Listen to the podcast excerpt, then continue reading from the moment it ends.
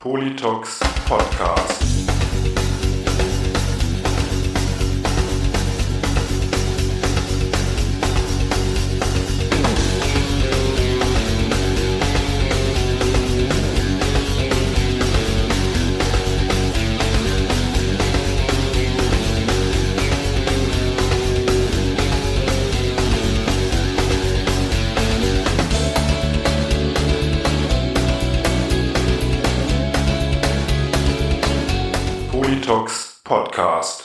Herzlich willkommen und hallo zu einer neuen Folge des Politox Podcast. Schön, dass ihr wieder eingeschaltet habt und am Mikrofon ist wie immer euer Falk Fatal und natürlich an meiner Seite der Reidi. Hallo Reidi. Hallo Falk, hallo Falk. Ich habe mich mittlerweile verbunden, nachdem ich gestern Abend nach der Folge fast verblutet wäre. Ey, das ist ja unglaublich. Hast du es gestern Abend noch mitbekommen am Schluss, ja? Ja, ja, Dass ich mir hier am Mikrofonständer ja. nochmal die ei, es ist ja unglaublich, also ich glaube, ich habe eine Gerinnungsstörung. Wenn ich also während dieser Folge oder bei einer der nächsten Folgen einfach irgendwann nichts mehr sage, bin ich wahrscheinlich spontan verblutet. Also Okay. das ist halt so im Alter. Aber das äh, ist ja heute nicht unser Thema, Falk. Ähm, wir haben Also ja es mal geht, wieder hier geht nicht um Slayer, Rain and Blood heute, also. Es geht nicht um Slayer Rain in Blood, es geht auch nicht um Blood for Blood. Ähm, es, äh, wir haben hier mal wieder eine, äh, eine Zuckerperle ausgegraben, äh, thematisch zumindest. Denn ähm, wir haben heute den Sebastian und die Tini zu Gast. Hallo Tini, du warst ja schon mal hier. Hallo Sebastian. Hi. Ja, Hallo, schön bei euch zu sein wieder. Ja, das freut Ja, uns ne, auch sehr. Ja, dass du doch mal in unsere Sendung kommst, das freut mich auch. ähm, ja, weil wir hatten ja in, in Politox Folge, haben wir ja darüber gesprochen, also ganz am Rande, was die äh, Tini macht, wenn sie nicht gerade ähm, Tapes produziert mit dem lieben Tobi, dass sie ähm, ähm, ja mit äh, Kids arbeitet, die man als sogenannte Systemsprenger bezeichnet. Und da haben wir uns gedacht, das könnten wir auch sein ähm, wenn es den Namen damals schon gegeben hätte. Und das ist ein spannendes Thema, darüber müssen wir reden. Und deswegen hat die Tini direkt mal ihren Chef noch mitgebracht, den Sebastian. Und ja, darüber wollen wir heute reden. Ihr zwei Hübschen. Ja, Fall, äh, ja. ist auch ein super spannendes Thema. Ähm, und ich fand es ja schon schön in der Einleitung, dass das Wort sogenannt davor gesetzt wurde. Ja. Ja, aber vielleicht stellt euch doch noch mal ganz kurz ähm, vor, dass unsere äh, ja Hörenden äh, ja vielleicht noch wissen, mit mit wem sie es äh, genau zu tun haben. Also ihr, ja, was was macht ihr genau oder wo arbeitet ihr? Und äh, ja, vielleicht stellt euch doch ganz kurz einfach noch mal vor. Okay, Ja, Tini, ähm, du an. Ja, Ladies first Ja. natürlich. Genau, ähm, ich bin Tini, arbeite als pädagogische Fra Fachkraft oder auch Betreuerin beim ähm, bei einem Träger in Potsdam, Potsdam Mittelmark, betreue da Jugendliche, meistens so im Alter 16 plus, ähm, in ihrem eigenen Wohnraum und guck, was die so in ihrem Leben machen können. Okay. Das ist, das ist äh, ja, ja, okay, was die so in ihrem Leben machen können. Darauf werden wir nachher eingehen. Und Sebastian? Ähm, Ja, bei mir ist es so, ich bin halt der Vorgesetzte von der Tini Katzmann und ich ähm, arbeite, da, arbeite halt bei dem Jugendhilfeträger SHBB ähm, in Potsdam-Mittelmark, also alles, was so südwestlich von Potsdam und dem Südwesten von Berlin ist. Ähm, und bin da verantwortlich für das Projekt von der Tini Katzmann und eine Krisenstelle und auch noch eine Regel, sogenannte Regelwohngruppe. okay. Was hast du, bist du Diplom-Sozialpädagoge oder? Äh, Genau, also äh, von Hause aus ähm, Erzieher mal gelernt, früher dann auch in der stationären Jugendhilfe gut zehn Jahre gearbeitet und habe mich dann mal irgendwie ja qualifiziert zum Sozialpädagogen halt im Studium und dann halt irgendwann in die pädagogische Leitung gegangen. Ja, ist im Prinzip dasselbe, was der Flug macht. Fällt mir gerade so auf. Ja? ähm, Ja, Okay. gibt's gibt's glaube ich in unserer Szene viele von, das mit dem einen oder anderen nicht so ganz fremd sein. Ähm, ja, und jetzt ähm, habt ihr da, äh, also ich höre gerade Wohngruppe. Ähm, wer kommt denn da so hin? Also was sind das für Leute, die Ähm, da hinkommen?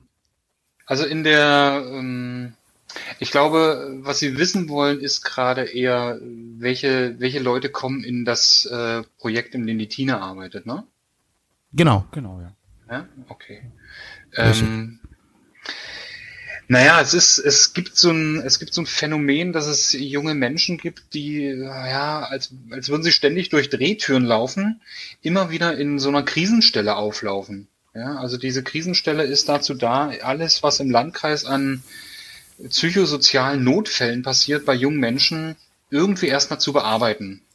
Und das zu jeder Tag- und Nachtzeit und das aber nur für einen begrenzten Zeitraum, weil es ist ja eine Kriseneinrichtung und eine Krise ist ja immer nur etwas, was einen bestimmten Zeitraum läuft. Also wenn, wenn, wenn eine Krise über drei Monate geht, ist es keine Krise mehr, sondern irgendwie ein Zustand. Also Corona ist ja auch eher Zustand als Krise. Und ähm, dann gehen die wieder weg und dann gehen die woanders hin. Dann gehen sie im besten Fall in ein neues Projekt, wo sie halt ähm, gut betreut werden oder bestenfalls in ihre Familie zurück oder sie gehen in die Psychiatrie oder es gibt überhaupt keinen Ort für sie. Und dann kommen die manchmal wieder, weil in der Psychiatrie wird festgestellt, naja, einen wirklich medizinischen Bedarf gibt's nicht. Also hier gibt's einen sozialpädagogischen Bedarf. Und es findet sich aber kein Projekt, äh, wo, wo die gut sein können, weil die zum Beispiel schon aus drei Projekten rausgeflogen sind und eigentlich haben alle Pädagogen und auch der junge Mensch selber die Erkenntnis, nee, Gruppe geht mir total auf den Sack. Da sind mir total viele andere Leute und es ist mir viel zu eng reglementiert. Kann ich nicht, will ich nicht, habe ich keinen Bock drauf. Und trotzdem haben die ja einen Bedarf und trotzdem müssen die irgendwo sein. Und die landen dann in dem Projekt von der Tine Katzmann, Plan B, so heißt es.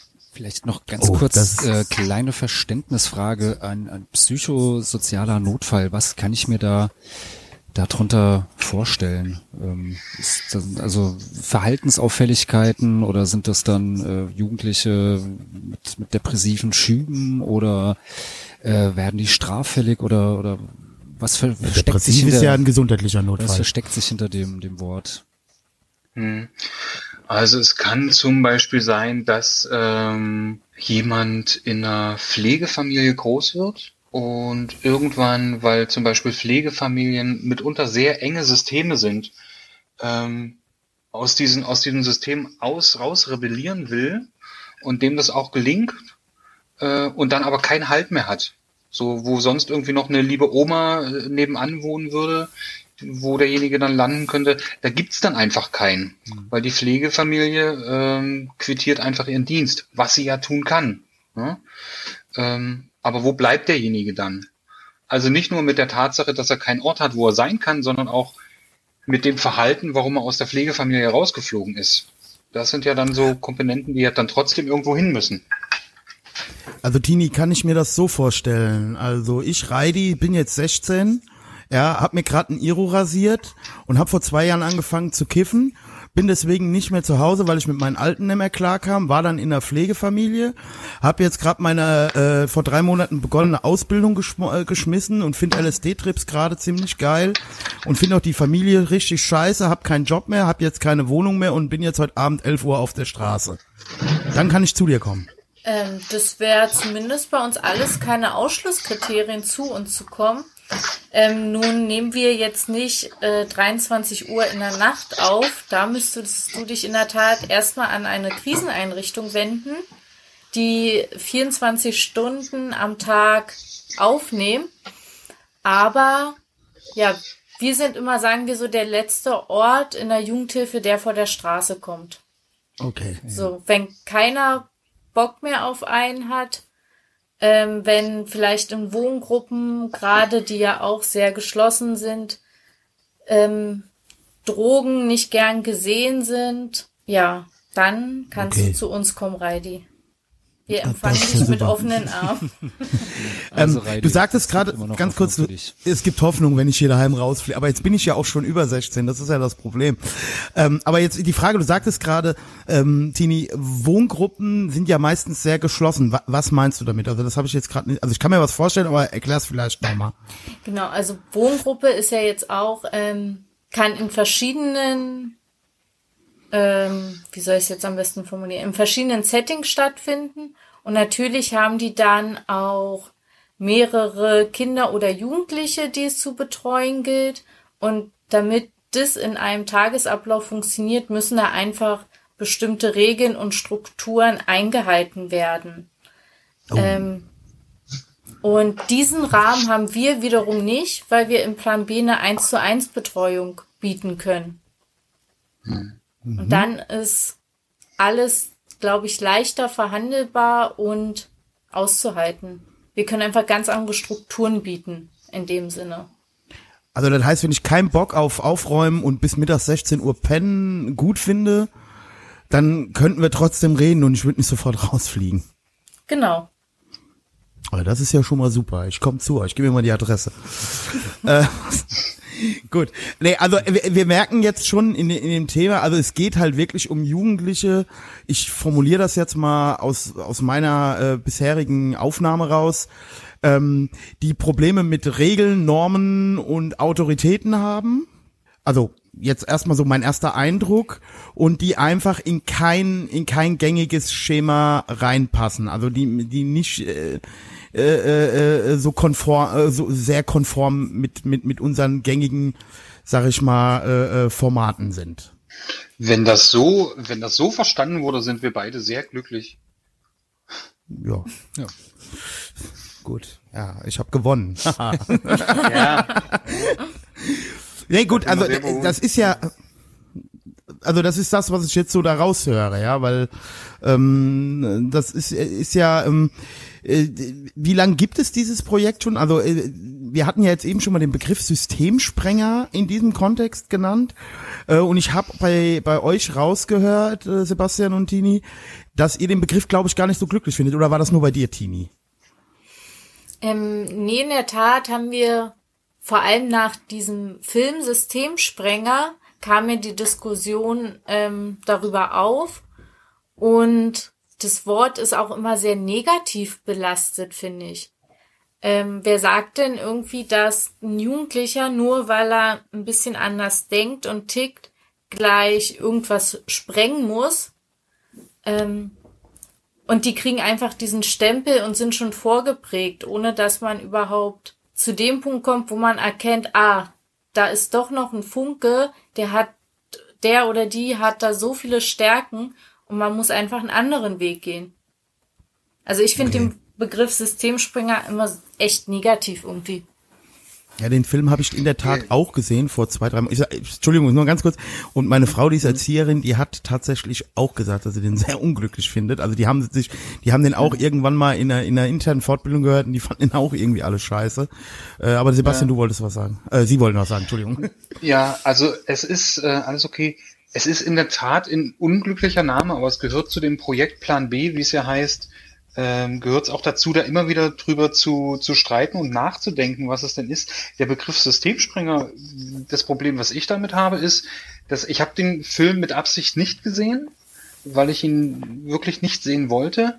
Äh, und aber das, was ich bisher mit Systemsprengern erlebt habe, ist immer, okay, das, was sie da opponieren und rebellieren und meinetwegen auch sprengen, ist es vollkommen legitim. Es wäre eher schräg, wenn sie es nicht tun.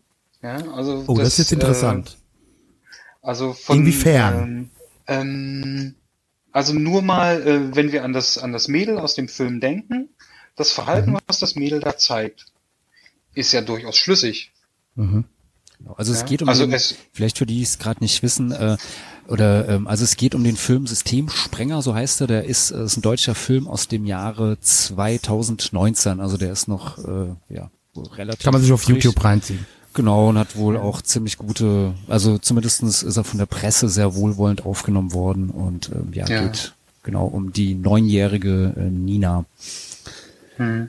Also, nee, Benny, ja. Entschuldigung, nicht Nina, das erzähle ich da. Ja. Und die, die, die Kollegen in Plan B, die haben halt, haben halt die auf, oder die, die haben prinzipiell erstmal die Haltung, hey, menschliches Verhalten ist prinzipiell erstmal logisch. Ja, so, es sei denn, es mhm. ist pathologisch, dann ist es eben halt krankhaft, aber prinzipiell gibt's für jedes menschliche Verhalten eine Erklärung. Und es kann sein, dass wir die Erklärung nicht kennen und deshalb finden wir das komisch, was die da tun. Also wir finden es komisch, wenn junge Menschen sich immer wieder in Gefahr bringen. Ähm, die Tini hatte ähm, zum Beispiel mal in Mädel betreut, was ganz skurril war, dass sie immer zu spät nach Hause kam, aus der anderen Ecke von Berlin. Mhm. Und äh, dann haben die sich auf den Weg gemacht und haben mal so den Sozialraum von ihr kennengelernt. Und das ist wirklich für ein Jugendhilfeprojekt viel Aufwand, irgendwie zweieinhalb Stunden durch die Stadt zu juckeln, nur um mal den Lebensraum kennenzulernen. Und haben dann festgestellt, okay, die rennt selber immer über die S-Bahn-Gleise, woraufhin die S-Bahn nicht losfährt, weil gerade jemand durchs Gleisbett gelaufen ist und demzufolge kommt ihre S-Bahn zu spät. Ja, mhm. Also das ist dann, das ist dann, wenn man es dann versteht, ist es schlüssig. Warum kommt die zu spät? Weil sie den kurzen Weg übers S-Bahn-Gleis nimmt. Das, das okay. ist auch, das ist auch gefährlich, aber ja. wenn man dann einmal davor steht und sagt, ja, okay, die macht es einfach und ihr ist es einfach egal, ob das gefährlich ist oder nicht, aber ihr, ihr, ihr Ziel war ja eigentlich pünktlich zu kommen. Mhm. Ja. ja. das ist dann nach hinten das ist, ja. Ja. Äh, ja, Tini, ähm, das, das Ding ist jetzt, also ich versuche mich da gerade so ein bisschen reinzufühlen. Ähm, also ich kann mir Jugendliche, die äh, bei euch da aufschlagen, gut vorstellen. Ich glaube, ähm, ich so an meine Jugend zurückdenke, äh, denke, da kenne ich auch so einige Systemsprenger, auch wenn man die so noch nicht nannte. Ähm, ja, ich glaube, das Problem ist ja auch einfach, ähm, dass es einfach äh, junge Menschen gibt, also äh, äh, ähm, wie der Sebastian eben schon sagte, also die gegen irgendwas rebellieren oder gegen irgendwas Sturm laufen, was ja völlig legitim ist, ähm, äh, was ja aber bei uns dann halt auch so ein gesellschaftliches Sub äh, Problem ist, ähm, dass, ähm, sage ich mal, viele Einrichtungen, also ich erlebe das zum Beispiel oft in der Ausbildung. Ähm, jetzt ist das natürlich in meinem Bereich, ich bin Physiotherapeut, da hast du jetzt nicht so viele Systemsprenger, ja, zumal die ihre Ausbildung selber bezahlen. Aber ich, ich will es jetzt mal einem ganz einfachen Beispiel machen. Du hast es trotzdem mit jungen Menschen zu tun, ähm, die ja trotzdem irgendwo noch in der Ausbildung sind, auch wenn die schon 18, 19, 20 sind und die halt noch keine fertigen Menschen sind, ja, wo ich dann auch immer zu Kollegen sage, das ist jetzt eine ganz abgeschwächte Form, aber wo ich halt auch immer zu Kolleginnen und Kollegen sage, unsere Aufgabe ist es halt nicht nur die auszubilden, sondern die auch, also menschlich auch noch ein bisschen auszubilden. Und ich glaube, das spielt ja bei euch vielleicht dann auch gerade im sozialpädagogischen Bereich dann äh, schon eine Rolle, ja, also auch mit Konflikten umzugehen oder mit Sachen, die man halt eben nicht mag oder so, ja. Äh, wie siehst du das? Äh, ja, auf jeden Fall. Ähm, wir hatten neulich so ein Schönes Beispiel. Wir haben vor nicht allzu langer Zeit eine Jugendliche in das Projekt bekommen und die war sozial oder im Umgang mit Menschen sehr unsicher, sehr zurückhaltend, sehr schüchtern, wusste sich nicht, wie sie sich ausdrücken sollte und war vom Alter her ähm, auch älter, als es eigentlich üblich ist, was wir im Projekt aufnehmen. Und nach ein paar Monaten Betreuung haben wir auch mitbekommen, die schaut sich ganz viel bei uns Betreuern ab und übernimmt auch die Wortwahl, übernimmt Umgang mit Gleichaltrigen davon. Also schon, dass da bei denen nochmal ein Abschauen stattfindet. Und natürlich sind wir auch Menschen, mit denen sie sich reiben können, mit dem Wissen, okay, ähm, die werfen uns danach nicht gleich raus. Dass wir auch quasi in unserer Arbeit ein Übungsfeld für die einfach bieten, mit Konflikten umzugehen, wie man Konflikte lösen kann, ähm, ohne denen den Weg zu versperren, sage ich mal. Ja, vielleicht auch teilweise, also könnte ich mir jetzt vorstellen, auch überhaupt erstmal zu formulieren oder erstmal in sich reinzuspüren und auch formulieren zu können, äh, was überhaupt gerade mein Problem ist, weil ähm, das erlebe ich jetzt also durch meine Frau halt auch ganz häufig schon. Also das fängt ja schon im Kindergarten an, wo die heute mit Kindern sowas wie, also jetzt nicht lachen, aber ihr lacht bestimmt nicht, aber sowas wie Gefühlsprojekt machen, weil ganz viele überhaupt nicht sagen können, was überhaupt gerade los ist. Ja, also die dann einfach aggro werden oder äh, völlig austicken und überhaupt nicht beschreiben können, was gerade mit ihnen los ist. Ja, also da fängt's ja schon an. Ja, ähm, also ist jetzt so was, was, was mir da gerade so spontan einfällt. Und wenn du das halt mit 16, 17 immer noch nicht gelernt hast, kannst halt auch in der Ausbildung oder je nachdem in der Schule oder wo du bist, äh, kann es ja auch sehr schwierig werden. Und aus welchen sozialen Hintergründen oder Milieus kommen dann eure äh, ja, Klienten und Klientinnen? Ähm, lässt sich das irgendwie ein bisschen, ein bisschen verorten oder ist das wirklich äh, ja kunterbunt äh, durch alle, alle Gesellschaftsschichten hindurch? Schwierige Frage. Ich bin jetzt noch nicht so lange dabei. Oder was heißt nicht so lange? Ich mache die Arbeit in dem Projekt jetzt seit zwei Jahren. Das Projekt Plan B existiert schon vier bis fünf Jahre. Was ich bis dann so miterlebt habe, ist von, ja, da würde man vielleicht eher sagen, untere soziale Schicht bis mittleres soziale Schicht hm. so. Also ich glaube, da gibt es kein, keine pauschale Antwort drauf. Okay. Aber der vermutlich irgendwie der der Bankierssohn ist dann vermutlich trotzdem eher seltener als äh, ja jetzt. Würde ich ja. würde ich vielleicht ein bisschen in die in die Gegenrede gehen, weil es das das kann genauso passieren. Also ja, da haben ja, wir im Landkreis ja eine Frage, keine Behauptung. Ja ja ja ja. ähm, da haben wir im Landkreis wirklich auch noch mal ein Phänomen ähm, dass so gerade, also wir haben viel ländlichen Raum, ja, also so mehr es, so je mehr es Richtung äh, Westen, Richtung Sachsen-Anhalt geht, ähm, wird das immer zersiedelter und da ähm, spielt, ähm, also da gibt's nicht so eine wahnsinnig hohen Einkommen. Und das ist aber ganz anders, wenn man äh, in die Südwestberliner Randgebiete geht, ja, also Kleinmachnow, Stahnsdorf. Mhm. Und da gibt es wahnsinnigen sozialen Druck in Familien, die einen total super sozioökonomischen Status haben. Da ist viel Kohle, da sind gute Gehälter da, da sind zwei große Autos da und äh, drei Kinder und zwei Labradore. Hm. Ja. Und da gibt's aber einen hohen sozialen Druck.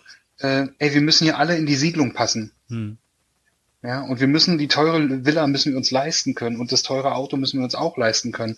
Und das schlägt sich natürlich auch auf die Familien zurück und auf die Kinder zurück. Und das kann dann auch, also das empfiehlt sich zur Rebellion. Ja, das war die, die Keimzelle für Punk in den 70er, 80er Jahren, ja. Bürgerliche Verhältnisse, ja, Eltern vielleicht sogar Beamte, ja, Mittelstandskids, die einfach auf den Scheiß ihrer Eltern da keinen Bock mehr hatten, ja. Also das ist ja der Klassiker sogar, ja. Ja. Äh, Falk, wir hatten ja gestern die Rede davon, ne? Rodenkirchen, Köln, ne? Ja, also ist ja auch so eine Gegend. Richtig super. Äh, ja, genau. Also das äh, empfiehlt sich das ja sogar da zu tun, ja. ähm, es ist halt ja immer dann nur die Frage, ähm, wenn wir jetzt hier von von von äh, Kids reden, die da bei euch landen, ähm, Rebellion kann ja oder oder oder halt auch dieser Ausbruchversuch, der kann ja ähm, temporär begrenzt sein, ja, und ähm, ist wahrscheinlich auch zu allen Zeiten so gewesen. Also zumindest in den letzten 30, 40, 50 Jahren kann ich mir das vorstellen, dass das die schon immer natürlich gegeben hat. Ähm, dass es äh, nur relativ oder, oder noch nicht so lang ist, also vielleicht, ich sag mal im Zeitraum der letzten 20 Jahre, dass es für die dann überhaupt so Angebote gibt, wie, wie, wie das, in dem die Teenie jetzt arbeitet, oder? Also früher mussten die dann einfach gucken, wie sie klarkommen. Es gibt in der Tat, würde ich schon sagen, wenig Angebote und als fast einziges Pendant zu dem Projekt Plan B fällt mir immer nur Freestyle aus Berlin ein. Und die haben ähm, ihr, ich sag jetzt mal Systemsprengerprojekt, auch echt groß aufgezogen und haben da viele, viele Wohnungen, die sie mit jungen Menschen betreuen.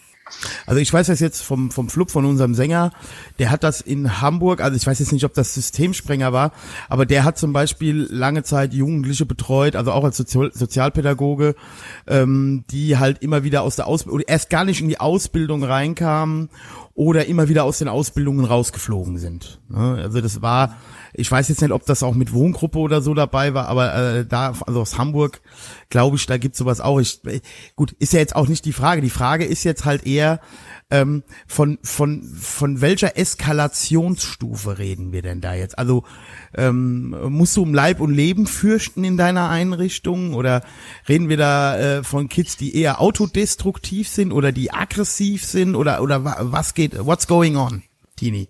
Ja, äh, spannend. Ähm, ich hatte in der Tat schon alles dabei. okay. Also äh, ich hatte sehr in sich gekehrte Jugendliche, die man erstmal so ein bisschen aktivieren und wach machen musste. Und ich hatte das Gegenteil, Jugendliche, die schnell auf 180 waren und wo man dann auch schon mal seine Alarmglocken anhatte. Also es war jetzt noch nicht so, dass ich um Leib und Leben fürchten musste. Ähm, da konnte ich immer gut meine eigenen Grenzen setzen und bisher auch wahren. Ähm, aber ja, die, die Bandbreite ist groß. Du hast gerade gesagt, wenn man die ja ähm, aktiviert oder, oder wie, wie sieht dann, dann die Arbeit mit den Jugendlichen aus? Also ähm, ja, vermutlich da ja schon gerade gesagt hast, dass äh, ja natürlich äh, jeder, jeder Jugendliche ja irgendwo ein bisschen, also anders ist natürlich, wird es vermutlich auch nicht äh, immer das äh, Plan äh, Schema F sein oder sowas, aber wie, wie arbeitest du mit denen oder was, was machst du mit, mit ihnen? Wie versuchst du sie, äh, ja, praktisch, äh, ja, zurückzuholen oder dass sie, äh, ja, äh, äh, ja, lebensfähig oder bleiben oder, oder was, was zählt auch als Erfolg? Was als Erfolg zählt, ähm, hängt immer davon ab, was bringen die Jugendlichen mit und welchen Bedarf haben die. Es zählte mal als Erfolg, dass eine Jugendliche nach einer gewissen Zeit im Projekt gelernt hat, einen Busfahrplan zu lesen, damit sie überhaupt in der Lage war, ähm, von dem kleinen Ort, in dem ihre Wohnung ist, in den nächstgrößeren Ort zu kommen. Ähm, es zählt als Erfolg, wenn die Jugendlichen es schaffen, sich regelmäßig wenigstens telefonisch bei uns zu melden. In der Tat ist eine Anforderung bei Plan B, dass wir jeden Tag wenigstens einen kleinen Kontakt mit dem jungen Menschen haben wollen. Und im Idealfall von Montag bis Freitag dieser auch mit Sehen verknüpft ist. Jetzt habe ich kurz den Faden verloren. Ja, die andere, also der erste Teil der Frage war, wie, ähm, ja, wie, wie, wie arbeitest du dann mit denen oder ähm, wie äh, ist das dann wirklich so, ähm, du erklärst dann der, der Jugendlichen, wie der, der Busfahrplan aufgebaut ist oder, oder wie, wie kann ich mir das vorstellen, was du dann mit, mit den Jugendlichen da konkret dann machst, um äh, ja eine, eine Verbesserung der Situation zu erreichen? Genau. Ähm, ja, erstmal nehmen wir ganz viel Druck raus, der da ist. Also ein Jugendlicher kommt bei uns an und alle haben die Erwartungen, nach zwei Wochen läuft alles super. Aber nein, wir sagen erstmal, okay, wir nehmen Druck raus, wir lernen uns kennen, wir reden am Anfang ganz viel und gucken auch einfach, Mensch, wo liegen deine Stärken, wo liegen deine Interessen, was wollen wir einfach als nächstes machen. Wir planen jetzt nicht so langfristig und überlegen uns, oh, dann fängt das neue Schuljahr an, das heißt, wir müssen dich da und da in der Schule anmelden, sondern erstmal, okay, was, was willst du überhaupt machen? Und wenn es jetzt heißt, ähm, oh, ich weiß es noch gar nicht, na dann probieren wir erstmal verschiedene Sachen aus.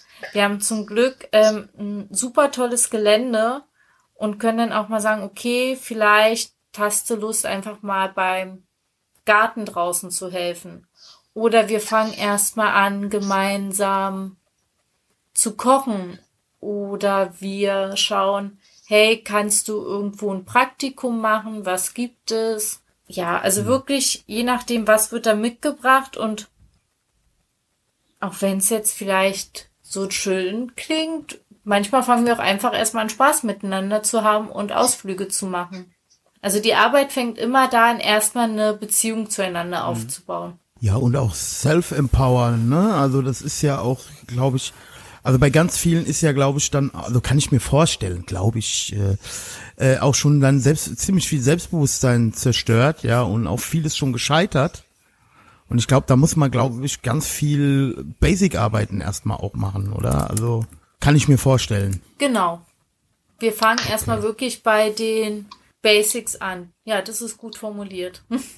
Ja, weil ich, ich denke mir mal, also ähm, ähm, ähm, äh, was sein Chef, also der Sebastian eben gerade beschrieben hat, auch so hier mit Klein Machno und so, ähm, also was, was was ich halt häufig kenne, ne, sind dann also gerade auch jetzt, sagen wir mal jetzt aus unserem Umfeld, äh, da hast du auch häufig gerade bei den Jungs hast du dann Jungs irgendwie aus, äh, zum Beispiel auch, auch teilweise äh, wo, wo, wo ein sehr strenger Vater war oder eine, eine, eine sehr dominante Vaterfigur, die dem Sohn, der halt nicht in dieselbe Kerbe geschlagen hat, dann halt auch schon jetzt schon fünf, sechs, sieben Jahre lang gesagt hat, aus dir wird eh nix, ja, du, du, also, ne, du, also die, die, die, die, die Main Message war, äh, du kannst eh nichts und alles, was du anpackst, ist eh scheiße.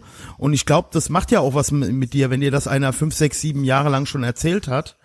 Äh, also was, was dein Verhalten beeinflusst, was aber auch deine Einstellung zu dir selbst beeinflusst, was jetzt gerade bei dem, was ihr für die Jugendlichen äh, oder denen wünscht, ihr jetzt auch nicht gerade ähm, äh, dazu beiträgt, dass die jetzt besonders erfolgreich sind im Leben bei dem, was sie anpacken oder vielleicht auch überhaupt keinen Bock mehr haben, irgendwas zu probieren. Ja, könnte ich mir vorstellen. Oder dem, war das dem kann ich nur zustimmen.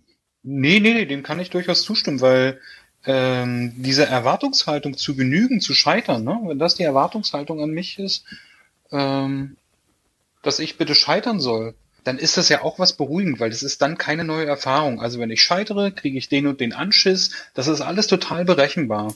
Ja, also das Risi- Risiko kann ich ja ähm, gerne eingehen, aber äh, etwas Neues zu probieren. Und heute scheitere ich mal nicht. Heute, heute bin ich mal mutig. Das ist, das ist dann nochmal eine andere Nummer. Also im Zweifelsfall verfällt man immer in das Muster zurück, was einem bekannt ist. Und das ist oftmals dann bei den jungen Menschen, die wir betreuen, äh, dass den erwachsenen Anforderungen nicht genügen. Und das bringt dann immer Konflikte mit sich. Ähm, Sebastian, äh, vielleicht sind Sie da jetzt, äh, da jetzt auch gerade der richtige Ansprechpartner. Kann man was sagen über das Verhältnis ähm, äh, äh, Jungs Mädels? Also sind es Tendenz äh, oder kann, gibt's da überhaupt statistisch nicht, dass man sagen kann, dass äh, äh, äh, Jungs mehr betroffen sind wie Mädels oder äh, ist das bunt gemischt? Ähm, also wenn ich mir so im Geiste mal schnell die Statistik der Fälle, die wir hatten, durch den Kopf gehen lasse, würde ich sagen, gibt es einen leichten Mädelsüberhang. Oder ja, doch, es gibt einen Mädelsüberhang. Oh, das hätte ich jetzt, das hätte ich jetzt nicht gedacht. Und Krass. Ich habe noch keine, keine Idee, äh, warum das so sein kann. Also vielleicht, ähm, vielleicht kriegen Mädels diesen Tanz auf des Messers Schneide besser hin, Mhm. die dann irgendwie nicht in die in eine, derart kriminell abdriften, dass sie nicht mehr erreichbar sind oder derart in einer Psychose oder in einer psychopathologischen Geschichte abtauchen, dass es dann wirklich ein medizinischer Bedarf ist. Ähm, vielleicht sind Mädels da vorsichtiger äh, und ja und kriegen diesen Tanz auf des Messers Schneide besser hin als als Jungs das tun. Wäre wirklich nur eine These. Und Mhm. gibt's da auch, ich sag mal, Unterschiede aus den, den Gründen, weshalb äh, die Jugendliche da sind? Also jetzt, also das Mädchen aus einem anderen Grund da sind als äh, Jungs jetzt? Mm, Also so ganz Ja. pauschal oder Ja. verallgemeinert? Nee, oder? Das, das, das Feld stellt sich, also bei, bei all den Fällen, die wir hatten, stellt sich das alles so heterogen dar, dass man gar nicht sagen kann, oh, das ist ein typischer Jungsfall oder das ist ein typischer Mädelsfall. Jeder Fall, den wir jetzt hatten, war wirklich so individuell gestrickt, dass er eigentlich mit keinem anderen vergleichbar ist und man da schwer ein Muster rüberlegen kann. Und wie viele Jugendliche ähm, betreuen Sie zurzeit im Plan B? Im Plan B äh, gibt es gibt es zwei Plätze und ähm, der ist momentan belegt mit einem jungen Menschen. Ähm, da wird man jetzt denken, "Hä, wovon reden die jetzt? Jetzt reden die dann eine Stunde über zwei Plätze. Das ist ja skurril. Ähm, es ist so, dass Plan B noch mal ein bisschen unterfüttert ist mit betreuten Einzelwohnen, kurz BEW, weil die, wenn man zwei Plätze von ähm, BEW-Klienten hat, die halt hochdynamisch sind, ähm, sehr be belastend und herausfordernd sind, dann braucht es auch noch mal etwas, was ähm, wo man noch so ein bisschen eine andere Realität abbildet, wo man sagt, okay, und ich habe heute Vormittag den Termin mit äh, mit Achim, sage ich jetzt mal. Da gibt's immer viel zu tun und ich bin derartig aufgeputscht hinterher, weil weil ich bin da so mit Energie drin, weil da kann man nur mit Energie reingehen. Und am Nachmittag treffe ich mich mit Susi, die erzählt mir, wie es heute in der Ausbildung war. Also da brauchst dann immer noch mal auch einen auch einen Ausgleich, um äh, diese anstrengende Plan B Arbeit zu machen, brauchst dann auch noch mal einen Ausgleich. Und darum haben wir das so gekoppelt: zwei äh, zwei Plan B äh, Plätze und fünf BEW Plätze. Also Okay, betreutes damit das so ein bisschen, also damit nicht die Mitarbeiter auch äh, in einem halben Jahr auch alle in eine Richtung müssen mit äh, absolut Social Burnout und Richtig. Na und also das zum einen und zum anderen jetzt nicht in Corona-Zeiten, aber äh, vor Corona war es auch nochmal gut für sowohl für die Plan B-Kids als auch für die BEW-Kids einander in Gruppenaktionen kennenzulernen und festzustellen, okay, wie sieht denn, ich habe lang niemanden mehr getroffen, der regelmäßig zur Schule gegangen ist. Ja, also das ist ja auch dann nochmal eine neue Erfahrung. Die gibt's auch? Ich habe von denen gehört. Ich habe von denen gehört, aber die soll es wirklich geben. Und das Schöne ist ja auch, die Jugendlichen, die dann im Plan B sind, sagen, oh, ich will auch ins BW, weil dann muss ich sie auch nicht mehr fünfmal in der Woche sehen, sondern nur noch zwei oder dreimal.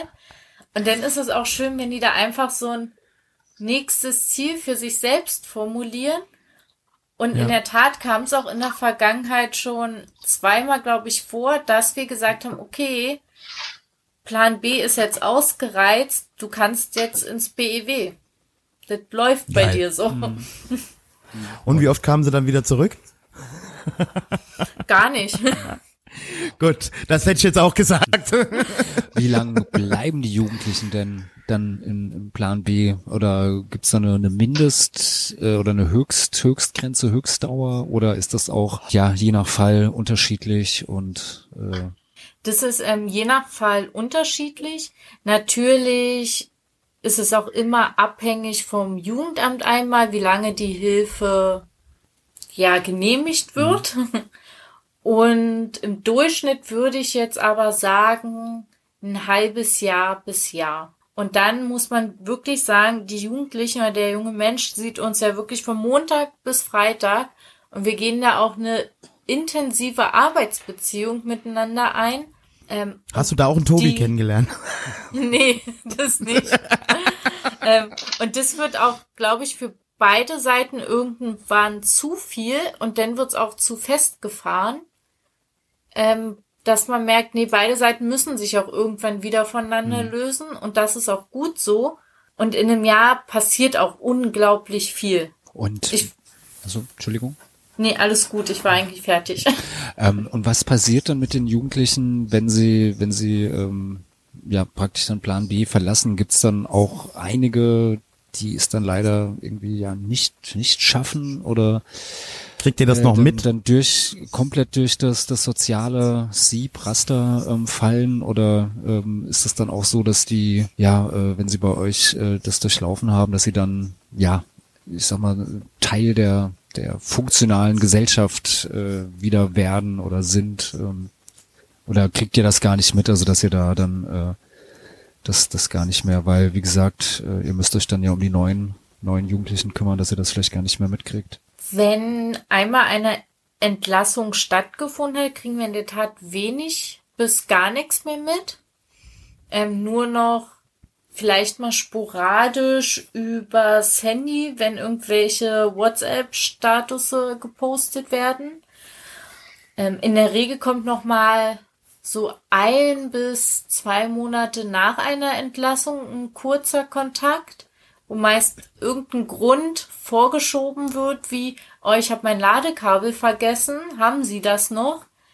Wo man merkt, okay, die wollen vielleicht doch nur abchecken, ob man sich noch an sie erinnert. Und die Wege nach uns waren bisher auch immer echt unterschiedlich.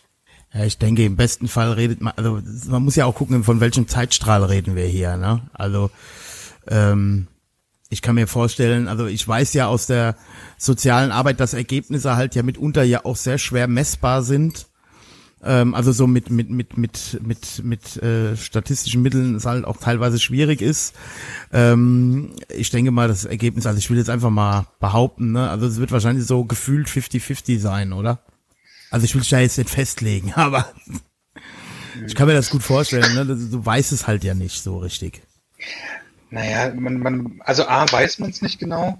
B, hat man ja total unterschiedliche Ausgangslagen. Und C ist ja auch immer noch unsere Erwartung eine, eine Frage. Ne? Also, ähm, keine Ahnung, wie viele Leute wir super angepasst irgendwie aus Plan B rausschleusen können. Aber manchmal ist es einfach nur die Erkenntnis, dass wir nach einem Fall, wir machen da ja immer noch mal so eine abgesehen von den Fallbesprechungen, die wir im Fallgeschehen sowieso machen, auch nochmal abschließend.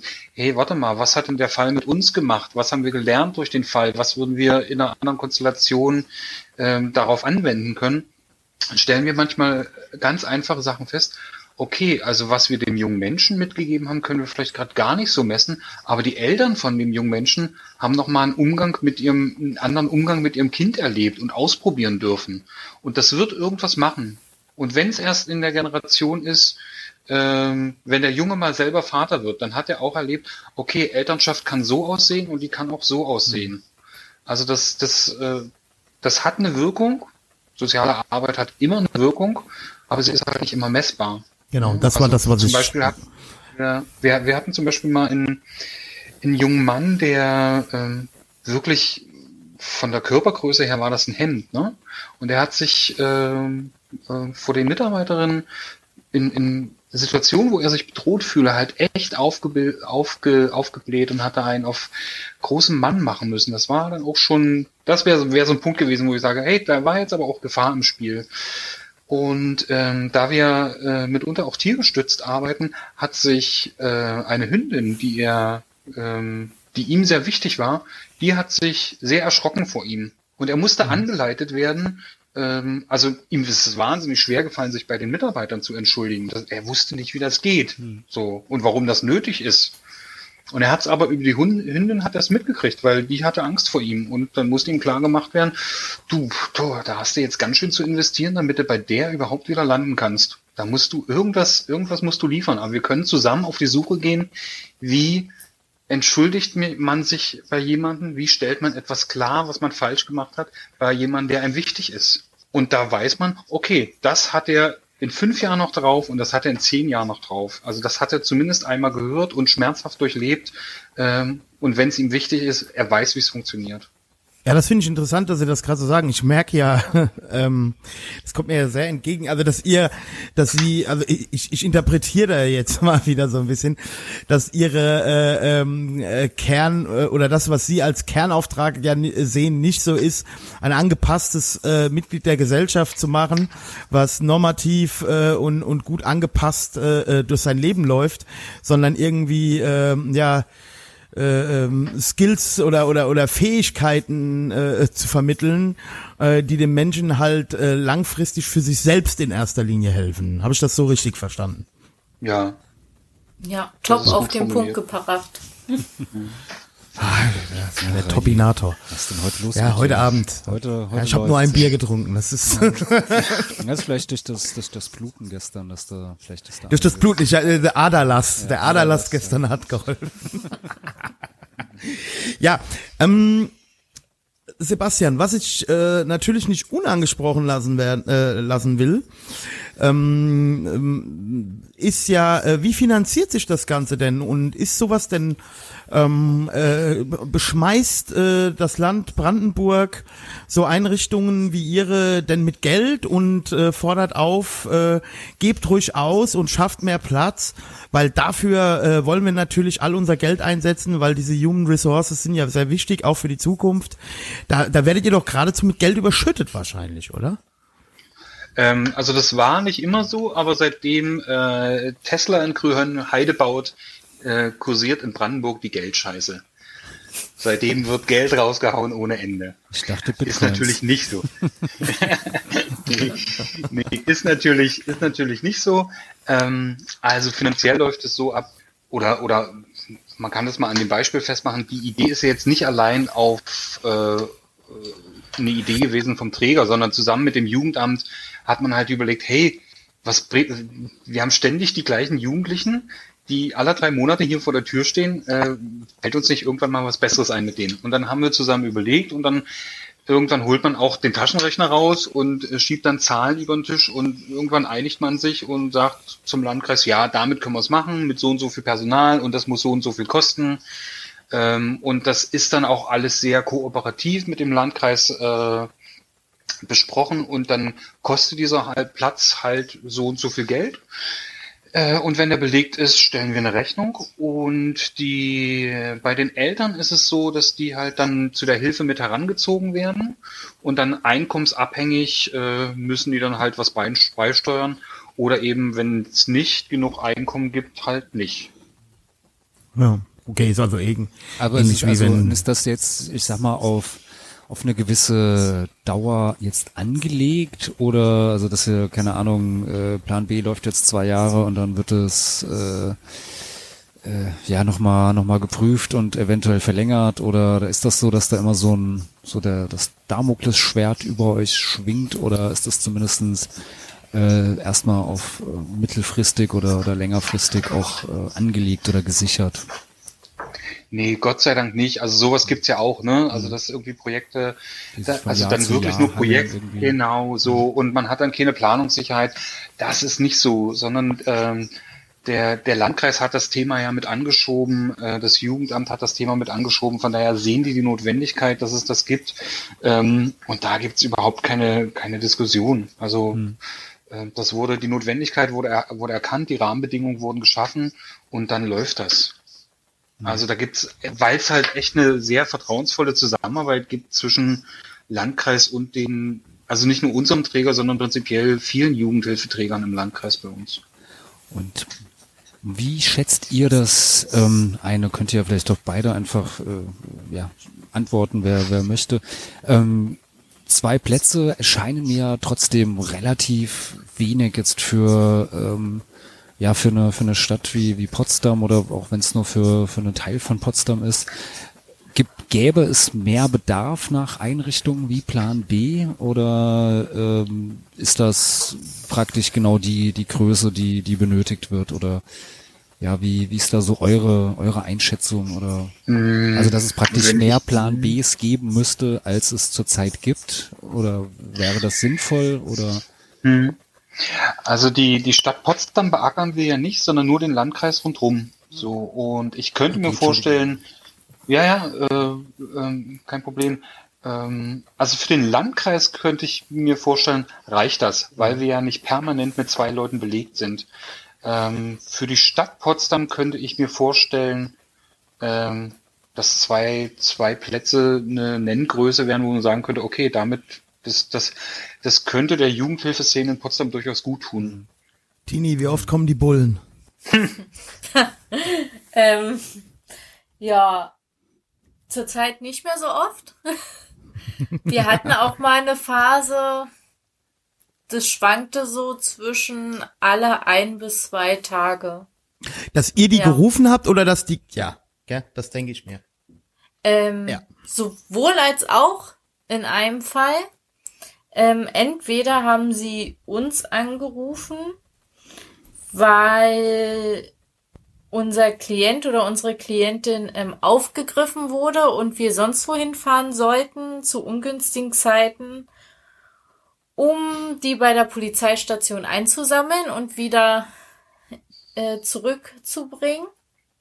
Zuzuführen. Oder genau. oder wir mussten auch schon selber in der Tat die Polizei rufen. Ähm, was dann auch oft mit einem Rettungswageneinsatz gekoppelt war. Da ging es dann darum, dass wir nicht mehr einschätzen konnten, ob eine Selbst- oder Fremdgefährdung vorliegt, weil uns zum Beispiel der Weg in den Wohnraum verwehrt wurde und wir wilde Drohungen per Nachricht bekommen haben, wie ich bringe mich jetzt um. Ähm, das wäre noch ein Thema gewesen, ja. Genau, äh, von, aber gerade haben wir nicht mehr so viel Polizeipräsenz. Mhm. Und wir haben es auch ähm, oft, dass so Vorladungen kommen zu Ter Terminen bei der Polizei, um Aussagen zu machen. Wie oft spielen Drogen eine Rolle? Häufig, gar nicht oder immer? Häufig bis immer. Mhm. Ist, äh, wir machen ja immer, bevor Jugendliche bei Plan B ankommen können, ähm, oder es gibt immer am Anfang ein Kennenlerngespräch. Und das ist auch immer eine unserer ersten Fragen, so, ey, wie sieht's denn bei dir mit Drogen aus? Ähm, um einfach die Scheu zu nehmen, dass es bei uns kein Grund ist, nicht in das Projekt zu kommen. Und weil mhm. wir immer sagen, ey, wir wollen lieber wissen, was ihr konsumiert, damit wir einfach wissen, okay, wenn ihr so und so drauf seid, dann brauchen wir gar nicht erst heute mit euch reden, wenn wir Verhalten einordnen können, weil sich da Entzugserscheinungen zum Beispiel zeigen Oder, was wir zum Glück noch nicht hatten, junger Mensch liegt auf dem Boden und wir wissen, oh Gott, da sind die und die Drohungen im Spiel. Deswegen müssen wir jetzt so handeln. Hatten wir bisher zum Glück noch nicht. Wie gesagt, aber lässt sich ja nicht ausschließen. Hm. Und Ja, ich denke, es wird zumindest sich ja, Kiffen ist immer dabei. Wollte ich gerade sagen, wollte ich gerade sagen, es, es wird sich wahrscheinlich meistens um Kiffen handeln. Ne? Ja. Es ist ja, ja, also das ist ähm, was, also was ich ja auch häufig beobachte, also so in dem Bereich, wo ich mich bewege, ähm, dass äh, diese Kombination häufig, also bei so Jugendlichen dann halt äh, das absolute Elend dann ja auslöst, ne? Also so mit Antriebslosigkeit und äh, Depression dann auch häufig gekoppelt, ne? dass das Kiffen da schon nicht positiv zu beiträgt. Ja, also es ist zumindest so ein Gefühl. Und sagen wir mal, die Kinder- und Jugendpsychotherapeuten, die ich kenne, die bestätigen das ja auch so ein bisschen. Ja. Dass das also, schon, man hat ja eh schon keinen Bock als 16-Jähriger auf irgendwas. Wenn dann noch das Kiffen dazu kommt, dann wird's halt schwierig. Ne? Und gibt es dann ähm, von eurer Seite ja wie ähm, ja den, den, den Wunsch oder wird oder wird versucht, die Jugendlichen dann von ja äh, von der Droge sozusagen wegzuholen, also dass die irgendwie ähm, versucht wird, mit denen einen Entzug zu machen oder äh, einen anderen Umgang zumindestens äh, mit der mit der Droge kriegen oder ähm, wie wie ist das bei euch da? Also generell, allgemein gesagt, arbeiten wir erstmal nur nach dem Jugendschutzgesetz. Das heißt, die meisten bringen ja auch zum Beispiel eine Alkoholaffinität mit oder Rauchen. Da sagen wir einfach ganz klar, ey, okay, wir wissen, dass ihr raucht, aber das gibt es schon mal nicht vor uns. Ähm, wenn wir jetzt in die Wohnung gehen, wo die Plan B-Jugendlichen leben, wissen die auch, okay, wenn da Drogen, Utensilien, Nikotin, Alkohol offen rumliegt, sammeln wir das ein. Also da gibt es schon eine ganz klare Absprache. Ähm, wir arbeiten aber vorrangig nicht daran, dass sie den Konsum unterlassen. Wir thematisieren es kontinuierlich. Wir sagen auch, ey, wenn ihr davon loskommen wollt, können wir euch beraten, wo ihr hingehen könnt. Ähm, da gibt es in Potsdam eine total gute Anlaufstelle, ähm, Chill-Out. Die ist an einem Gelände angegliedert, was jetzt auch nicht so, ja, typisch beratungsstellmäßig aussieht, sondern für Jugendliche schon ansprechend, würde ich mal sagen. Ähm, und das Kiffen hat ja auch einfach einen guten Grund bei denen. Und da gucken wir einfach, ey, was ist der ausschlaggebende Grund, warum du kiffen musst? Ja, Das ist, das ist übrigens so ein Thema, da habe ich mich in letzter Zeit öfter mit beschäftigt, da hatte ich heiße Diskussionen auch öfter drüber, dass ja äh, immer so von diesem schlaffen Kiffer-Mindset geredet wird, ja, und immer, dep also häufig depressiv, ja, häufig den Arsch nicht hochkriegen und äh, etc. pp, ne, also dass das, dass man dieses Kiffer-Mindset dann nicht mehr los wird. Wo ich aber dann auch gesagt habe, hey, ich glaube, die Kausalitätsrichtung, die ist eine andere. Ich glaube, da ist erst die Depression und die Ziellosigkeit und die Trostlosigkeit und dann kommt das Kiffen. Ja, also wie, wie du gerade sagst, Tini, so, ja. Also ich glaube nicht, äh, äh, ähm, dass das, dass das umgekehrt ist, oder zumindest in den meisten Fällen nicht, sondern dass das Kiffen ja eher dann da was damit zu tun hat, dass man sich irgendwie äh, betäuben will, im wahrsten Sinne des Wortes, ja, weil man seinen Alltag nicht so gut erträgt. Ne? Weil halt irgendwas im Un... Also ich sag mal, wenn es dir richtig gut geht, hast du da drauf, glaube ich, auch keinen Bock, ja. Wenn du irgendwas am Tag geschissen kriegen willst, äh, dann rauchst du wahrscheinlich nicht morgens nach dem Aufstehen erstmal eine Bon. Och, da gibt's solche und solche, ja. Okay, Also, gut. nein, ich also rede jetzt von 15, 16 Ja, Jahren. nee, gut, äh, da auf jeden Fall so, ja, nein, also, ja, äh, Naja, da gibt's, also die, die, ja, also man Nee, kann das meine, ja das- wirklich von beiden, Ja. von beiden Richtungen her denken. Äh, was ist da erst zuerst Mhm. da, ähm, Henne oder Ei?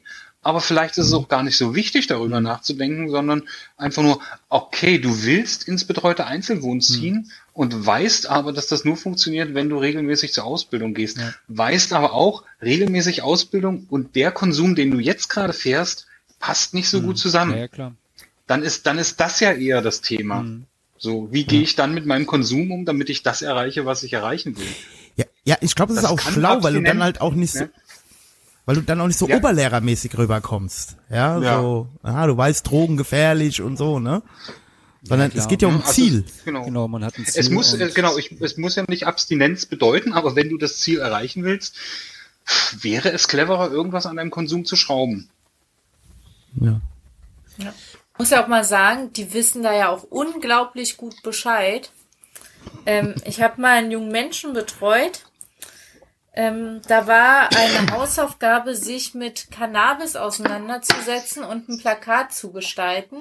Und ich habe mich dieser Hausaufgabe mit angenommen und war erstaunt, welches Wissen mir da von meinem Jugendlichen mit vermittelt werden konnte. Da bin ich ja echt fast vom Hocker gefallen und habe mich wie in einer Fortbildung gefühlt.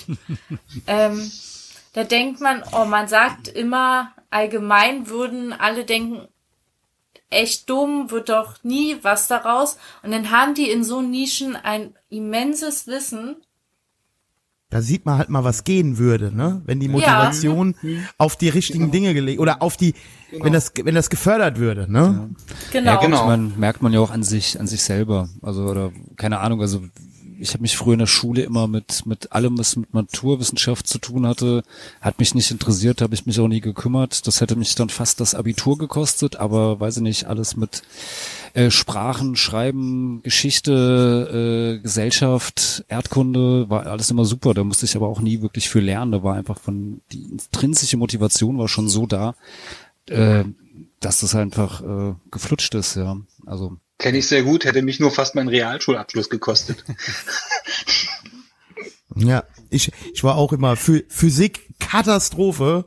Heute habe ich einen Master in manuelle Therapie. Das ist fast nur Physik und Biomechanik. ja, also ähm, es kommt dann immer da, die intrinsische Motivation. Ne? Die ist es letzten Endes. Ja.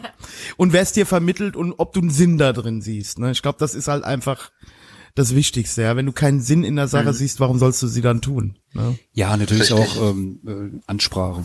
Klar, also ich meine, Ja. ähm, mit einem guten Lehrer, da würde ich auch irgendwie motivieren können, wenn das jetzt nicht dein Lieblingsfach ist, ähm, während ein schlechter Lehrer dir auch dein, dein Lieblingsfach oder das, wo du eigentlich Bock drauf hast, auch ähm, versauen kann.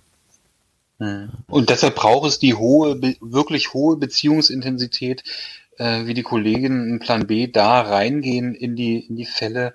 Das ist halt wirklich beziehungsmäßig echt anstrengend und fordernd und da muss man auch doll auf sich aufpassen, ähm, weil nur durch die Beziehung sind die zu erreichen. Das ist ja das Paradoxe. Ne? Also das Einzige, was wir haben, um mit diesen Menschen zu arbeiten, ist Beziehung. Und das Problem ist aber, dass die gerade Beziehung jetzt ist nicht ihr Talent. Ja, also da haben die, haben die ein paar Erfahrungen gemacht, die sie wirklich in Sachen Beziehung ein bisschen stumpf gemacht haben. Und wir rücken ihnen aber mit Beziehung äh, zu Leid, weil es das Einzige ist, was, was greift. Und wie ist das? Es gibt ja bestimmt auch ähm, ja Jugendliche, mit mit denen ihr arbeitet, ähm, ja, wo man den einen oder die andere irgendwie ja sympathischer findet äh, als als andere. Ist das manchmal manchmal schwierig, da äh, ja den, den den richtigen Umgang zu finden oder ähm, äh, kann man das zum Glück dann professionell alles immer ausblenden und äh, Sympathie ist da jetzt nicht so der der vorrangige. Also ich meine Grundsympathie ist ja sowieso da, sonst würdet ihr den äh, den Beruf natürlich nicht machen, das ist ganz klar. Aber es gibt ja gibt ja Leute irgendwie, da, sieht man und denkt man sich so, oh Gott, geh fort, ja. Und bei anderen, die findet man gleich äh, nett und sympathisch. Wie wie ist das da bei euch im Plan B und der Jugendarbeit? Ähm, da muss ich gestehen, bin ich zum Glück noch nie in die Situation gekommen, dass, wo ich sagen musste, oh, tut mir leid, mit dem jungen Menschen kann ich gerade gar nichts anfangen, weil irgendwas ist da, was bei mir keine Sympathien auslöst. Ähm, bisher war wirklich das Glück auf meiner Seite in dem Sinne, jeder junge Mensch hatte irgendwas total Sympathisches an sich. Und genau das muss man sich dann einfach immer wieder vor Augen halten. Und was mir bisher passiert ist, war eher das, man hat eine Woche intensiv miteinander gearbeitet, dass ich dann eher sagen muss, oh, liebe Kollegin, lieber Kollege, bitte übernehmen mal für ein paar Tage. Ich muss mich da jetzt einfach mal ein bisschen rausziehen, um Abstand zu bekommen. Aber das können wir zum Glück ganz gut untereinander kommunizieren. Wie viel seid ihr? Wie viele Kollegen, Kolleginnen? Ähm, aktuell sind wir fünf Kollegen und Kolleginnen, ähm, mhm. aber alle mit auch unterschiedlichen Stunden. Mhm, mhm. Ja, denke ich mir. Aber stell dir mal, stell dir mal vor, jetzt Bushido wäre bei Plan B gewesen, ja? Was da alles möglich gewesen wäre, ja? Das wäre doch.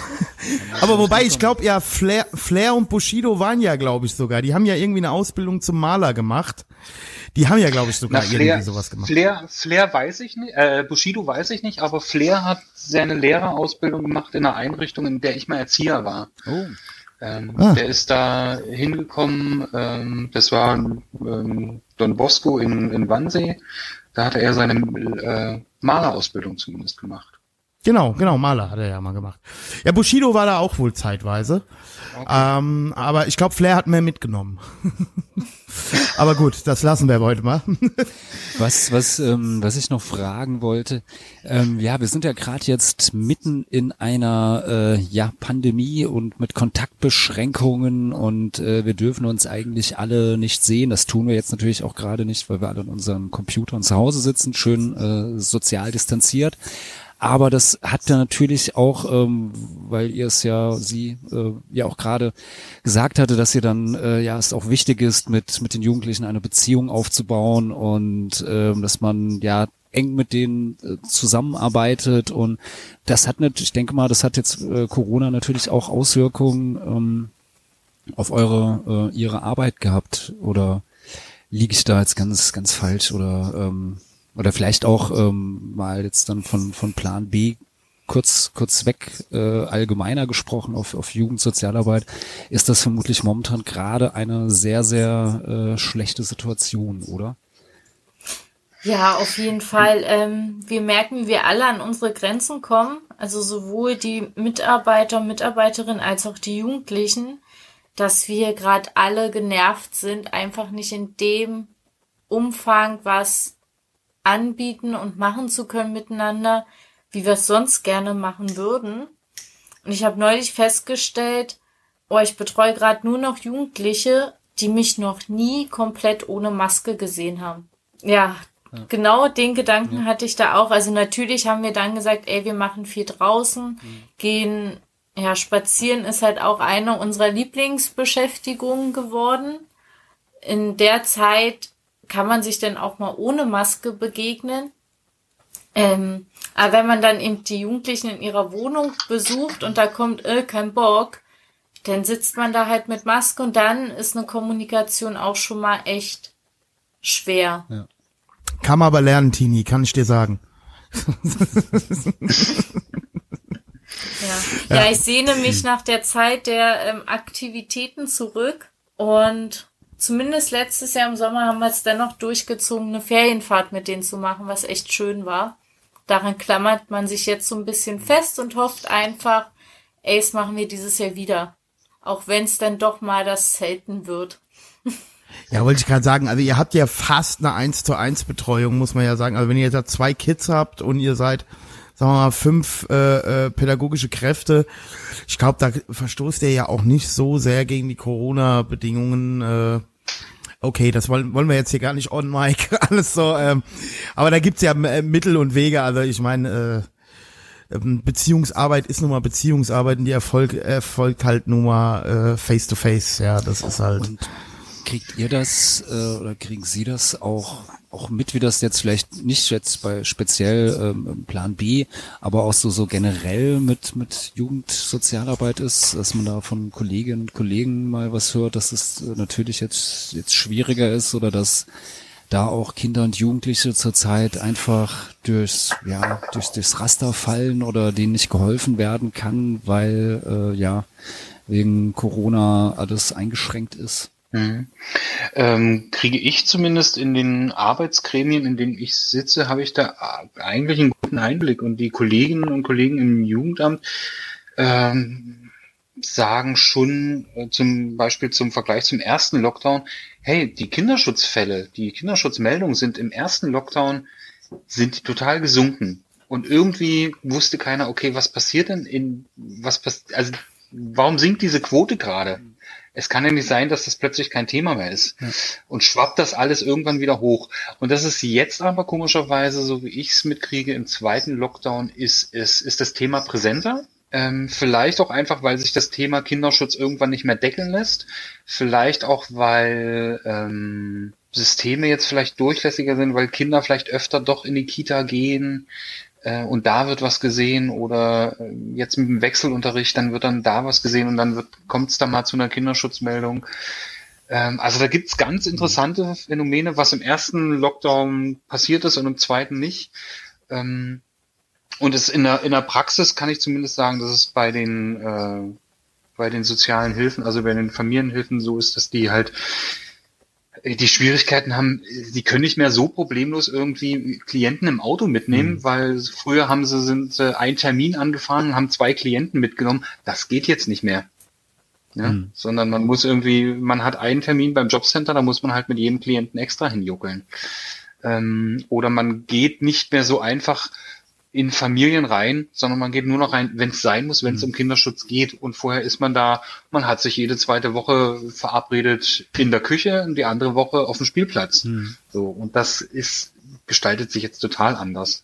Gut. Ja, wenn ihr euch äh, und Sie äh, ja was was was wünschen könntet, ähm, ja jetzt äh, ja Jugendsozialarbeit äh, be betreffend, was was was sollte sich sich ändern, dass die Situation sich ja verbessert? So was was wäre da eurer äh, ja Wunsch, ihr Wunsch?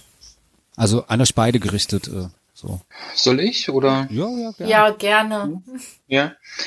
Ähm, wenn ich einen Wunsch frei hätte, würde ich. Oh, na, natürlich wünscht man sich, dass seine Arbeit erstmal nicht nötig wäre. So. Das wäre das eine. Aber zum Beispiel, einer unserer letzten Fälle, da, da pendelte ein Mädel zwischen uns und Psychiatrie hinterher, weil es keine Einrichtung für sie gab, die sie auch übers Erwachsenenalter, also ins, von der Jugendhilfe ins Erwachsenenalter betreuen würde, weil es ein anderes Sozialgesetzbuch ist. Da hat es keine Einrichtung mhm. gegeben, die, die beide, beide Sozialgesetzbücher bedient hätte. Und da pendelt jemand zwischen zwischen Psychiatrie und Einrichtung hin und her für was, weil ein System nicht passt. Und das ist unnötig. Also da wünsche ich mir was anderes. Hm. Also pragmatischere Lösungen. Äh, ja, ja. Ja. Die irgendwas mit, ja. mit, auch mit dem echten Leben zu tun haben. Ja, ja. Ja, ich glaube, das wünschen wir uns im Moment in vielerlei Hinsicht. Äh, schönen Gruß an äh, dieses deutsche Verwaltungs- und Behördensystem. Das wünschen wir uns im Moment in vielen Bereichen. ja, aber das ist, glaube ich, echt so ein Problem in Deutschland. Auch so wirklich vielleicht mal, also ich sag's jetzt mal ein bisschen hemdsärmlich, einfach dann mal ähm, die schnelle Lösung, auch wenn die jetzt nicht äh, 100% Verwaltungsvorschriften konform oder ans SGB, äh, das hast du ja in vielen Bereichen, ja, also das ist tatsächlich ein echtes Problem. Ja. Tini, was wünschst du dir? Weltfrieden oder? Ja, erstmal wünsche ich mir natürlich, dass Corona vorbei ist. Ähm, ja, das mit dieser, mit diesen bürokratischen Hürden ähm, war ein guter Punkt oder ist ein guter Punkt. Ähm, daran scheitern wir in der Tat häufig und es bringt uns auch an den Rande des Wahnsinns. Ähm, ja, und was ich mir wünschen würde, ist, dass einfach ein positiverer Blick auch einmal auf die Arbeit gerichtet wird von außen und auch auf die jungen Menschen selber. Dass die einfach nicht verurteilt werden dafür, wie sie sind, sondern dass alle mal sagen, hey, okay, du bist halt so und das ist in Ordnung. Ja, da hat ähm, eine berühmte, eine berühmte, äh, ich weiß gar nicht, was sie ist, Diplompädagogin, ähm, ja mal was Schönes zu gesagt. Die Katja Saalfrank, die kennt ihr alle noch als die Super Nanny. Das möchte sie aber heute nicht mehr, nicht mehr genannt bekommen. Die macht auch einen Podcast. Und die hat ja mal gesagt, ähm, nachdem sie gefragt wurde, warum sie eigentlich so wenig mit den Kindern in ihrer Praxis redet und so viel mit den Eltern, hat sie gesagt, ja, Kinder sind wie Fische in einem Aquarium. Ist die Wasserqualität schlecht, werden die Fische krank. So viel von mir dazu als große Weisheit. Blub. Ja, aber das ist doch eigentlich auch ein schönes Schlusswort, weil wir sind jetzt, glaube ich, so mit unseren, unseren Fragen äh, so am Ende. Habt ihr noch. Noch nicht noch, ganz, Falk, wir haben ganz? was vergessen. Ach, verdammt. Weil dieser Podcast erscheint ja 14-tägig ja, auf allen nein, nein, gängigen Ich wollte Plattformen. doch jetzt erst noch mal an unsere so. größte. Wollt ihr noch was, noch was, was loswerden, was, was ergänzen oder äh, habt ihr noch was, was euch auf der, der Seele liegt, äh, was ihr noch äh, unbedingt loswerden wolltet und was wir euch jetzt aber nicht gefragt haben und äh, Nö, wenn, wenn Hörer Fragen haben sollten, dann können sie sich ja gern über die Homepage ähm, der SHBB in Potsdam an uns wenden. Da können wir gern noch Fragen beantworten, wenn es darüber hinaus noch was geben sollte. Genau, den Link findet ihr natürlich in den Show Notes. Äh, das heißt, der kleine Text in eurem Podcatcher unter dem Episodenfoto, da werden wir das schön verlinken auf Ja. die äh, Webseite und ähm, genau. Oder ihr könnt auch ähm, die Fragen an uns richten und wir leiten sie weiter. Also ist auf jeden Fall, es wird. Und ich beantworte sie. Nein, der Reidi. Und immer, und immer, immer, äh, die Antwort ist immer, naja, das ist wie ein Aquarium. Genau, genau. Gut. ja, okay. Ähm, ja, Falk, ähm, Ja, jetzt wusstest, du. du. wusstest du eigentlich, dass unser Podcast alle 14 Tage auf allen gängigen Pod äh, Podcast-Plattformen, also Spotify, Apple Music, weiß der Teufel, wo noch überall erscheint Nee, und wusst- dass man aber Nicht, aber schön, Ja, kannst du dir mal sagst. vorstellen. Ja. Ähm, man kann uns auch bei Facebook folgen, bei Instagram, dem Falk Fatal. Man kann auch Bücher vom Falk Fatal kaufen. Und äh, wenn ihr uns aber äh, irgendwie unterstützen wollt, zum Beispiel mit zwei Euro, ab zwei Euro im Monat, dann geht doch auf www.patreon.com slash polytalks. Und schon ab zwei Euro im Monat kriegt ihr jede Woche eine zusätzliche Folge vom äh, fantastischen Falk Fatal, äh, Falk Fekal und mir. Extra noch. Und die. Folgen und dem räudigen Reidi, genau. Und ähm, ihr bekommt die Folgen, ähm, die ja in der Regel sonntags erscheinen, auch schon ein bisschen früher. Also, äh, lohnt sich immer und auch wenn ihr die Folgen, die zusätzlichen nicht haben wolltet, unterstützt uns gefälligst trotzdem. So, wir können's ich bin fertig mit dem Werbeblock, Falk. Ja, super. ähm, ja, ich habe eigentlich auch nichts mehr viel mehr zu sagen, außer dass ich äh, ja mich bei bei Tini und Sebastian ähm, äh, ja bedanken möchte, dass ihr euch äh, ja an diesem Freitagabend Zeit genommen habt, um ein bisschen über eure ihre Arbeit zu reden und und äh, Plan B vorzustellen und ähm, auf jeden Fall sehr, sehr tolle Arbeit, was ihr da leistet. Ich finde das echt sehr, sehr klasse und ich glaube, ähm, da müsste es, es müsste noch mehr Einrichtungen geben, wie, wie eure. Schade, dass das überhaupt nötig ist, aber ich glaube, äh, in anderen, anderen Städten wäre das sicherlich auch sehr sinnvoll, ähm, ja, wenn es äh, solche Hilfsangebote gäbe. Ja, und ähm, ja, also vielen Dank, dass Also ich wäre ja dabei gerne wart. mit der, ich wäre ja gerne mal mit der Tini in so einer Einrichtung als 16-Jähriger gewesen, weil äh, ich will mal wissen, wie streng die ist eigentlich, ja. Also das, äh, das hätte ich ja Da, da kann ich dir verraten, ich bin mit die strengste von allen. Ja, das glaube Aber- ich. Das sagt der Tobi auch immer. Ja, ja. Aber die äh, können mit mir auch Pferde stehlen, wenn sie es gut verhandeln vorher. ja, ja. Ja, ich glaube, das Also war. komm das- gerne zum Hospitieren vorbei. äh, Okay. Ja, ich glaube, ich hätte das auch gebraucht. So ein bisschen mehr Strenge wäre schon gut gewesen. gut. Also, dann vielen Dank, ihr beiden. Ähm, dass ihr euch an diesem Freitagabend extra Zeit für uns genommen habt und äh, ja, Falk, du hast Schlusswort. Ja, ähm, wie gesagt, vielen, vielen Dank und dann hören wir uns wieder in 14 Tagen, wenn es heißt Polytalks Podcast.